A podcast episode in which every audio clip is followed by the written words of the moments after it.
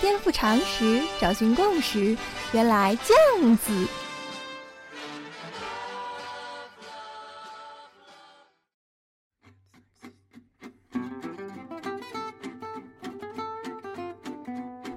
颠覆常识，找寻共识，欢迎收听电脑脱口秀。原来这样子。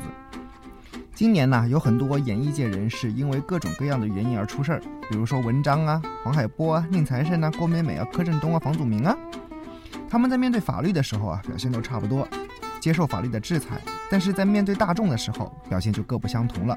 有的人会认错，但是有的人绝对不认错。而认错的，其实细究起来也不相同。比如说郭美美吧。表面上看，他好像是在是在认错，可是当他说自己的种种过错的时候，背后难道不带着一点点的炫耀吗？好像是在说，你看多少大佬都被老娘搞定了呀，哈哈，你们能吗？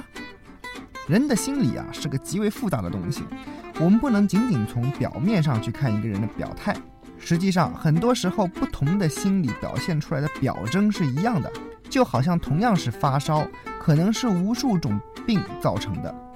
这个时候，我们只有诊对了病，才能对症下药。原来这样子，第一集咱们就说了一期心理学，今天咱们再来讲一期心理学，尤其来看看人们面对犯错这件事儿的时候，为什么总是那么难承认呢？先声明啊，本期节目我们会讲到的例子可能比较多，大家要有一定的心理准备，但是保证提到的学术名词只有一个。今天要介绍的这本书名字叫做《错不在我》，作者是美国的两位心理学家卡洛塔夫瑞斯和艾略特亚隆森。他们提出了一个解释不认错的心理名词，叫做认知失调。我们先来把目光投向非洲，又到了繁殖的季节，雄狮趴在母狮的背上，发出了满足的叹息。啊，今天的小狮子有点害羞哦。哎呀，咱们好好说话啊！这不是动物世界，在非洲的苏丹呐，应现在应该是属于南苏丹的共和国的地方，有两个部落，一个叫丁卡，一个叫努埃尔。这两个部落有个相同的习俗，就是会拔掉孩子的前排几颗恒齿。这是一个非常残忍的手术，因为当地的医疗条件其实有限，他们是用鱼钩来完成拔牙的。人类学家当然对此很好奇啊，这么诡异的行为。于是进行了长期的田野调查，结果发现这种传统来自早年当地曾经流行过破伤风。在疫情中，村民开始拔掉孩子的前排牙齿，这样一来，即便孩子不幸被感染发烧，大人也可以喂食他们。但是对于孩子来说，这无疑是痛苦的，并且实际上只有很少数的人会真的感染破伤风。村民为了让自己的行为有有理有据。并且说服自己的孩子，于是找到了一番说辞，那就是开始转变整个部落的审美观念。他们会说，没有牙齿很美啊，那些拥有牙齿的人很丑，他们看起来好像是会吃人的食人族一样，一整排牙齿看起来很像驴子哎。除了外貌协会的这一套啊，村民还有招啊，比如说从声音入手，他们会告诉孩子说。哎，我们很喜欢你说话时候发出的嘶嘶声。哎，小孩没有牙齿嘛，前面说话漏风。但最绝的一招，还是跟害怕拔牙的孩子说，这项仪式可是成熟的标志哦。也就是说，它变成了一项成人礼，变成了一项传统。你看，刚才我们一步步经历了怎样把错的说成对的这样一个指鹿为马的过程，一个在特殊时期采取的特殊办法，却变成了常态。我们已经在面对认知失调了，那么什么叫认知失调呢？别急，我们再来看一个例子。我想很多人可能都经历过，比如有一次考试啊，题目特别难，你呢认认真真，即便答不出来也抓耳挠腮在那里苦思苦思冥想。这个时候你抬望眼呢，看见突然看见旁边有个败类，他正在作弊。哎呀，人生中最纠结的就是这种时候了，看着人家走歪歪门邪道，自己却在这里埋头苦干。真想跑到他那边去，要堕落咱就一起堕落吧。但是这个时候你咬紧牙关坚持住了，因为突然想起了圣人之道啊，浩气凛然，老子就是不作弊。最后考试结束了，但故事就此结束了吗？当然没有啦。考试成绩出来，你没有作弊，考试只考了五十九分，他作弊了却考了九十五分，你那个气呀，哭天抢地，也没有证据啊。你跑去跟那个同学说，指责他作弊，他会怎么反应呢？即便人家知道，心里知道自己是错的，可是人家毕竟是要面子的嘛，一定会不承认啦。相反，他会倒打一耙，指责你是个假道学。他可能会说：“不就是做了一次弊吗？犯得着这么不依不挠的吗？我就不相信你这辈子就没做过弊。”啊，你听完就更生气了。他妈的，老子就是看不惯你这种小人伪君子。口舌之争还算是好的，到最后两个人恐怕要打起来。我们可以建立一个模型来想象一下整个过程中你们两个人的心理走向。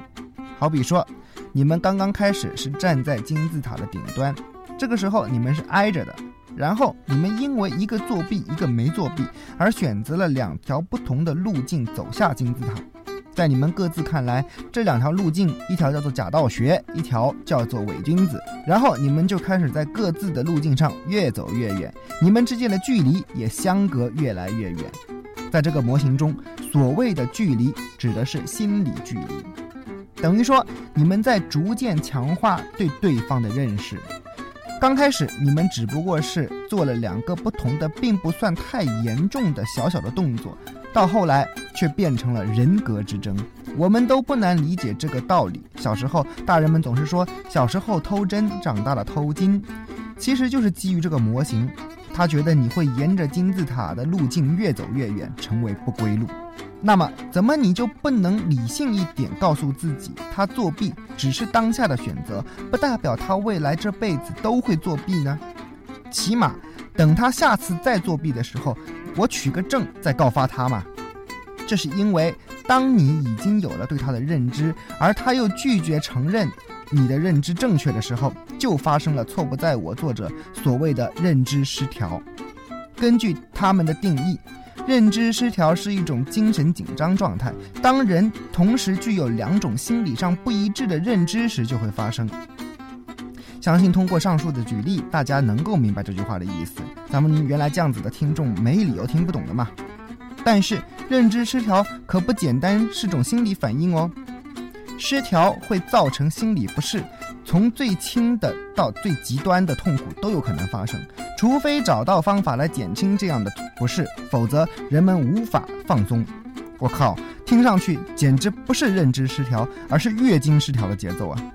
但是认知失调可真是比月经失调难调多了，因为在作者看来，认知失调这玩意儿根本就是无可避免，存在于每个人心中的一种基本的。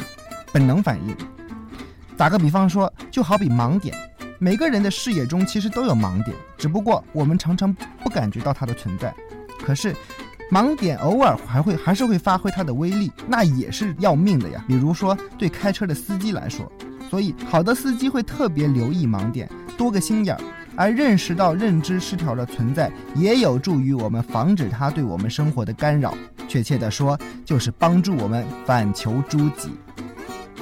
听过原来这样子第一期节目介绍路西法效应那一期的听众，有些人告诉许光头说，他还是不相信自己会被环境影响，做那些坏人做的坏事。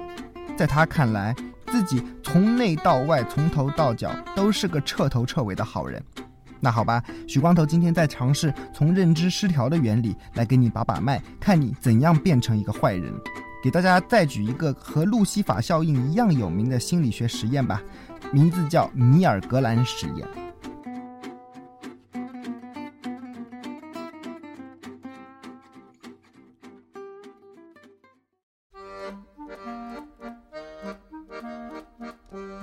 光头的小叔叔错不在我。美国卡罗塔弗瑞斯、艾略特亚龙森著，潘敏译，台湾缪斯出版有限公司二零一零年十月出版，全书三百一十八页。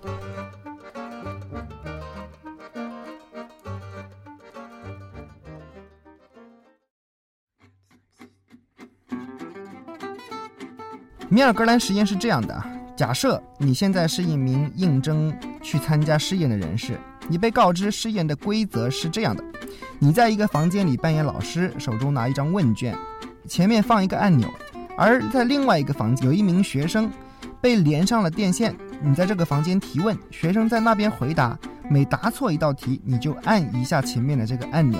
学生回答的次数越多，电压就会越大。第一次七十五伏，学生嘟囔了一下；第二次电压变成了一百二十伏，学生会叫疼；第三次是一百五十伏，学生表示想要退出这样这个试验；第四次两百伏，学生大叫血管里的血都冻住了；第五次三百伏，学生拒绝回答问题。直到三百三十伏的时候，学生那边没有传来任何声音，也就是说，那边的学生可能已经被你电死了。你认真假设一下啊，如果是你在第几次的时候会招架不住这种心理压力宣布放弃？但是主办实验的人会不断、不断、不断的告诉你，甚至警告你：你既然已经参加了这个实验，就必须完成它，你别无选择。这时候你该怎么办？而到最后。真的试验结果又是怎样的呢？米尔格兰实验之所以有名，是因为它的最终结果令人非常吃惊。刚开始，专家学者判断最多只有十分之一的人会狠下心来按下最大伏特数的那个电压按钮，但是最终却有百分之六十五的人做了这样的事情。也就是说，参加试验的四十人中有二十七个人杀死了学生。当然，作为一个心理学实验，没必要玩真的啦。所谓的房间的那边的学生根本也是工作人员扮演的，根本没有连接电线，只负责在那边做反应而已。一般对米尔格兰实验的解释啊，是说当一个人身在一种制特定的制度当中的时候，他会把自己做的恶，所有的责任都推卸给制度。这也就可以解释为什么在专制政府管制之下，例如希特勒的纳粹德国，人们会毫无顾忌地作恶。后来，整个试验的视频记录整理成为纪录片，名字就叫做《服从》。但是错不在我的作者认为，从认知失调的理论解释米尔格兰实验，也是可以说得通的，甚至可以帮助我们解释为什么人们会把自己的责任推到制度上去。因为每个人都无法面对杀死学生的是自己呀。那么我们又要问：难道这种给自己找理由、找借口的做法？不就是自己骗自己吗？没错，确实是自己骗自己。但人的心理奇妙之处就就在于，往往骗着骗着，自己就真的相信了。所以你看，在法庭上，有的人受审的时候，把自己的责任推卸得一干二净，然后控方就拿出铁证如山的证据，被告往往看了目瞪口呆，大喊冤枉。这个时候，我们往往就会说：装吧，继续装吧。其实被告不见得是在装啊。而有可能真的是忘记了，对人的记忆是可以重组的，所以尼采才有那句名言：“我的记忆说我做了，我的自尊坚持到不可能是我做的，最后记忆屈服了。”可千万别小看这一点了，因为对记忆的迷信以及对精神分析学派的迷信，很多人都被冤枉而锒铛入狱。在精神分析大行其道的年代，心理学家。发现成年人的很多不良行为，比如说尿床啊、沉迷手淫啊等等，和童年时候受到过性侵犯有关。所以一些人就开始回忆啦，自己小时候遭到过谁谁谁的性侵犯，然后就去追溯那些当年的犯罪嫌疑人。当年可真是有不少人因为这些记忆而被抓进去了。直到后来 DNA 技术出现了，你说谁强奸过你？那好，来化验吧，才发现一大堆的冤假错案。那些人幻想的记忆，换作现在一个流行的词语，其实是被他们脑补出来的嘛。人的心理就是这样一种奇怪的机制。只能说，虽然今天人类在心理学方面已经有了巨大的进步，但是距离彻底解开人性之谜，或许还差得很远，甚至可以说，可能永远都无法真正了解人的心理，因为人这个程序实在是太复杂了。不过，今天我们介绍认知失调理论，还有一个更重要的现实意义，那就是其实我们所谓的地域歧视，也可以用认知失调加以解释。这几年呢，因为许光头在香港嘛，每天耳边飘过的都是所谓的陆港矛盾，就好像前不久内地游客在旺角街头便尿，其实围绕这件事情本身就事说事，对双方都不无裨益。但是说着说着，很快就变成内地人就是怎样，香港人就是怎样这样一些结论性的话语。扪心自问，咱们自己有没有说过类似的话呢？当然不敢说没有了。但咱们既然学了认知失调，咱得用起来，得反思自己嘛。而在美国，类似的歧视有没有呢？当然有啦。对于美国这样一个移民国家来说，各种种族、肤色、信仰、语言的人混在一起，歧视无可避免嘛。比如对黑人的歧视，对爱尔兰人的歧视，对犹太人的歧视，乃至于对华人的歧视，又如对胖子的歧视，对矮子的歧视，或者对我这种光头的歧视等等。说白了，歧视就是偏见。一般认为，偏见是由刻板印象造成的。比如，在你的人生中可能遇到过一个很刻薄的香港人，于是你就得出结论说香港人都很刻薄，而这种刻板印象就导致歧视。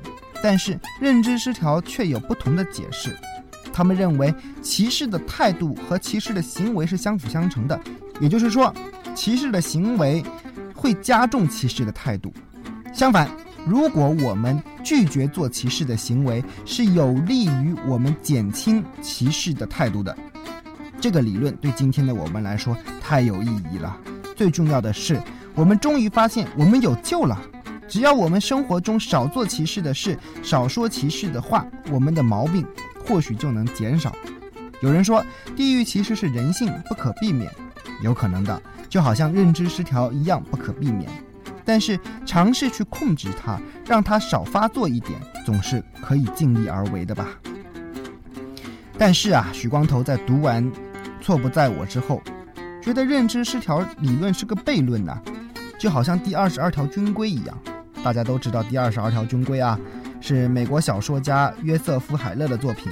小说中按照所谓的第二十二条军规的规定，疯子可以免于空军飞行的任务。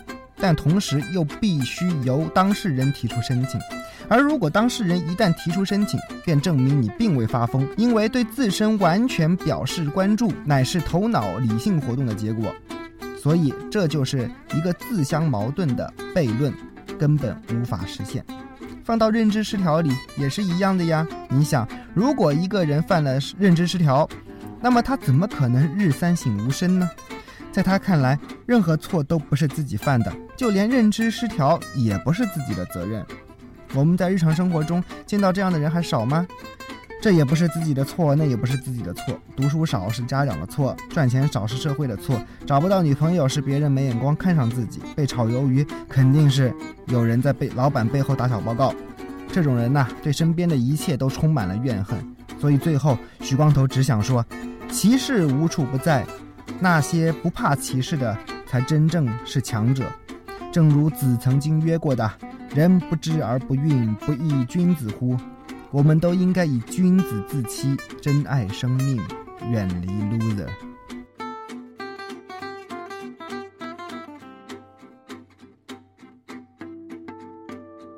别走开，还有歌听哦。